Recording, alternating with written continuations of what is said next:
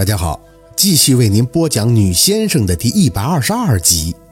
五心自有光明月。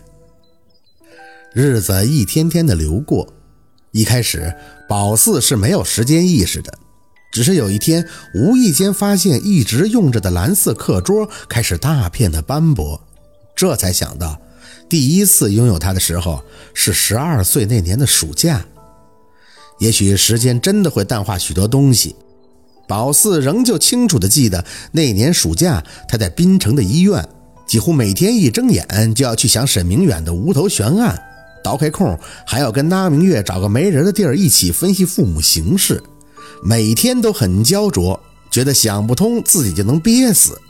可是，一回到白山村，这些东西仿佛都随着那两条看不到尽头的铁轨，永远地留在了那座有海的城市里了。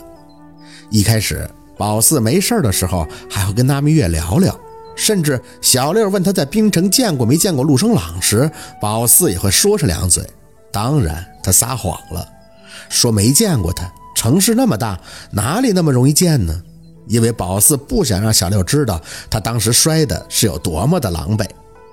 等到一开学，日子进入正轨，宝四就是想去琢磨这些东西，都觉得很累了，因为摸不到，感觉很遥远。再也没有梦到过沈明远，而且若君还是跟以前一样，很久都没有个消息。夏文东也是如此。宝四想，他应该已经出国了吧？自己这个女儿对他来讲，或许真就是可有可无的。最令人没有想到的是，宝四跟李雪的关系，因为那双白色的小皮鞋，其实也分不清究竟谁占了便宜，两厢情愿的事儿，他觉得高兴。宝四也很乐意捡了两年的清闲。作为小学班长，他除了那个书桌，一直很尽心尽责地用最糊弄的方式检查宝四的作业，然后把宝四安排最轻松的值日，甚至跟宝四成了貌似还不错的朋友。得强调，只是貌似。他有些作风，宝四实在是不喜欢，总是会想到凤年说过他眼皮子浅的事儿。他想跟宝四做朋友，宝四清楚，那是因为他知道宝四大城市有父母，或许在他眼里还是条件不错的，不然宝四也不能有很好看的文具，还有书包。保守估计，他们的关系不错的那两年，李雪拿走了宝四一根钢笔，还有五六根带着小毛绒玩具的油笔，以及两本带着密码锁的硬壳日记本，还有数不清的贴纸、橡皮、涂改液。因为若君虽然不回来，但是后来的几年都会给宝四邮东西。拿到学校后，李雪要是喜欢，就会不停地摸来摸去。宝四这个人是讲究等价交换的，你喜欢可以，咱们换，是写个作业呀，还是帮扫个地呀？宝四轻轻松松，李雪乐乐呵呵，因此他们俩是相当的和谐。这关系一直维持到了小学毕业。上初中就没那么顺遂了。初中在镇上，骑自行车大概得半个小时。李建国要求李雪住校，而宝四是宁愿上下学在道上耗一个点儿，也死活不住校。再加上又不是一个班，两年的友情很自然的就分道扬镳了。但也不见得见面不说话，不咸不淡而已。比小的时候，李雪见宝四就莫名的哼哼强多了。建立在物质上的友谊就是不值得推敲啊！而宝四不住校的理由也很简单，他得每天看见凤年。还有个难以说明的事儿，就是他的身体。住校的时候得用学生澡堂，这冬天还行，夏天谁不是一天一洗呢？宝四洗澡不方便，不想跟大家一起洗，也不想让大家知道他没长汗毛。汗毛这个事儿算是宝四的一大困扰。甚至偷偷摸摸的去问那明月有没有时间领他去县里看看。宝四怕是自己有什么不为人知的病，毕竟这身体各方面发育，宝四自认为还是很正常的。虽说不至于像李雪那俩水球那么夸张，但至少他观察了一下，她是班里大部分女生差不多的。可当宝四无意中看到他们在夏天抬起胳膊时的腋毛，再看看自己，立马就紧张上了。总会觉得自己过分的白皙是有种什么分分钟致死的病。哎呀，这不是事儿啊！我问过，白点还不好啊？白点是优势。拿明月反倒没有当年见夏文东时替宝四紧张的样子了，一白遮百丑，这是别的小姑娘都梦想着的呢。宝四着急，我白的不对呀，白也不能不长汗毛啊，舅妈，哎，我是不是有白化病啊？这个病宝四记得姓陆的说过，所以当他意识到他可能是个病时，宝四就真的很怕被他的乌鸦嘴给说中了。那明月挑眉，人家病我都问了，不是没有汗毛。是汗毛也是白的，而且全身上下连眼毛啊、头发呀都是白的，雪白雪白的。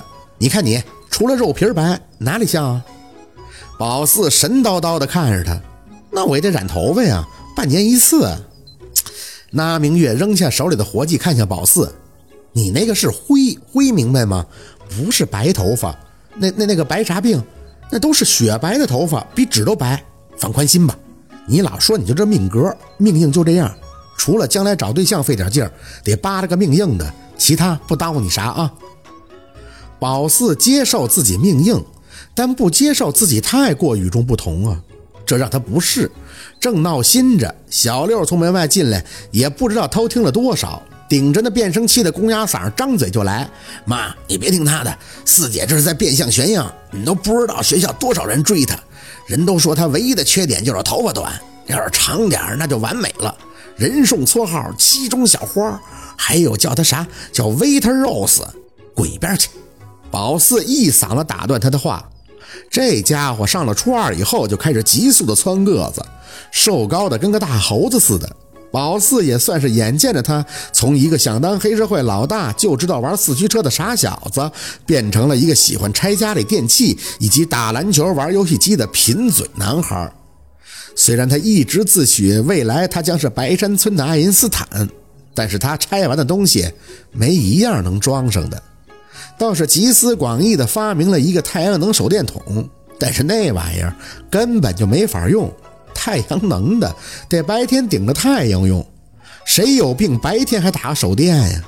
搞得一段时间家里都人心惶惶，只要他一多看哪个家电几眼，那明月就马上给弄个链子锁上。生怕他给弄报废了。那明月听完倒是咯咯咯笑个不停。啥啥肉丝？特特威特肉丝？啥意思？小六给了他一个没文化的白眼儿，就是白玫瑰呗。拿明月撇嘴，哼，我不喜欢玫瑰，扎手那玩意儿。对喽，小六挤眉弄眼的看着宝四，可不是扎手吗？我对我四姐的评价就六个字儿。北方妞特别虎，薛小六，你长能耐了是吧？宝四皮笑肉不笑的看了他一眼，转脸就看向那明月。二舅妈，有个事儿我得跟你说啊，你未来的儿媳妇吧，极有可能是个病秧子。他四姐，小六大惊，当即做了个嘴上拉链的动作，不停的朝宝四作揖。错了，我错了。宝四白了他一眼，小样，还治不了你了。就当谁爱说似的，你说他春心萌动，也学着那些男孩子追女孩写情书就算了。结果他喜欢的那个是宝四他们班的，宝四和那个女孩初中三年都不熟，不是宝四人缘不好，是他一学期有半学期都在休病假，好像是心脏有些问题，不能跑不能跳。宝四是白，他是苍白。令宝四理解不了的是，班里的一些女孩子还很羡慕他。脑袋钻尖的也想让自己有心脏病，非说那个病是啥电视女主角的病，有了这个病就不愁白马王子了。宝四跟他们点不一样，他是很同情那个女孩子，当然他怕自己不长汗毛有问题，也是因为老看那个女孩子脸色苍白、嘴色发紫的样子很难受，怕有一天也像她那样还活不活了。结果小六这家伙还让宝四送情书，千叮万嘱叫他不要偷看。宝四呢，答应的好好的，回头找个没人的地儿一打开，看了一行就看不下去了。